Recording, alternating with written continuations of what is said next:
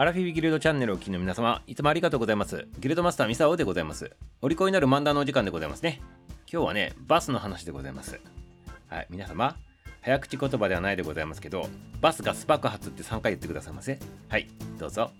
バスガス爆発、バスガス爆発、バスガス爆発でございますね。はい、これスラスラ言えるかどうかっていうのはね、今日のね、バスの話をね、聞くのにね、支障があるわけでございます。はい、ということで、今日はバスの話でございますね。なぜバスの話なのかって言ったら今日バスの日でございます。なので皆様、どっかお出かけの際にはバス乗ってくださいませ。はい。と言ってもね、なかなかあのバスでどっか行くっていうのは、ちょっとこまめにね、計画立ててね、細かいところ行くのにはいいのかもしれないでございますね。あとね、このバス停の近くに住んでる人はね、バスはめちゃめちゃ重宝でございますね。はい。ということでございまして、こうバスの話なんでございますけど、何をもってバスの日なのかって言ったら、今日がね、日本では一番最初にねバスのね営業の運行がね開始されたというそんな日でございます。時は明治36年1903年のことでございましてこの昔の今日の日にね初めてこの乗り合いのねあのバスでございますね。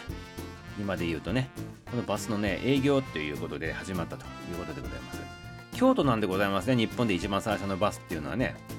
まあ京都市内ね走っとったということでございます。でこの当時のバスなんでございますけど今のねバスの感覚でねこれあの持っとると大変なことになっとるでございまして今ちょっとミサをその当時のバスを見とるんでございます画像で。はい。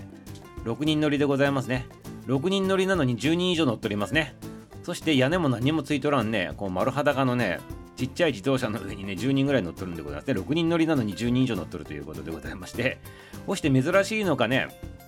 周りの道の横の人たちがこのバスを皆さんね振り返って見とりますね。何これって言ってね。だから当時は相当珍しかったと。昭和36年当時ね。自動車自体がやっぱ珍しいでございますからね。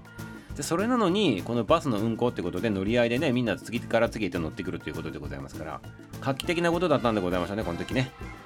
でこの当時乗り合いのね馬車屋っていうのがあってねこちらの方がここにねあのこの何か先輩特許を奪われたみたいな形で目の敵にされたそうでございまして妨害とかねされとったそうでございますね。であとこの当時の自動車はやっぱり壊れるでございますから営業してる最中にしょっちゅうしょっちゅう壊れとったそうでございましてもうね営業ができんかったという説もあるでございますね。もうね話にならんかったと。ねお金もらって運送するっていうこうビジネスにねならんかったっていう話にねあるんでございますよ。そしてやって早々ねあの廃業したっていう話もね、まあ、あるわけでございますね。ただこれが大正時代に入ってくると車も普及してくるしあの車の信頼度も上がってきたということでございまして特にね関東大震災でございますね。あれ以降に路面電車がね使えなくなったあの代わりにねバスがね普及してきてねそこからブレイクしていったと。いうことでございますね。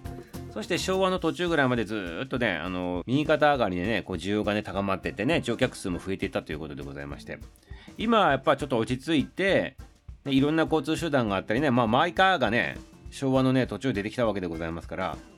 そこからちょっと需要がまた落ち込んできてっていう形でございまして今結構地方ではねあの営業できるかできないかって言ってね存続のね危機に立たされとるねバス会社さんもねたくさんあるんでございますね、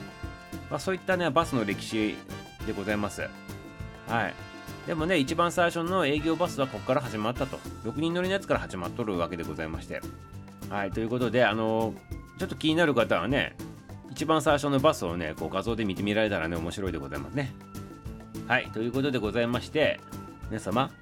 バスをね何かのきっかけでねまたね乗ってみられてはいかがでございましょうか。はいそしてバスガス爆発3回唱えてくださいませ。ありがとうございます。今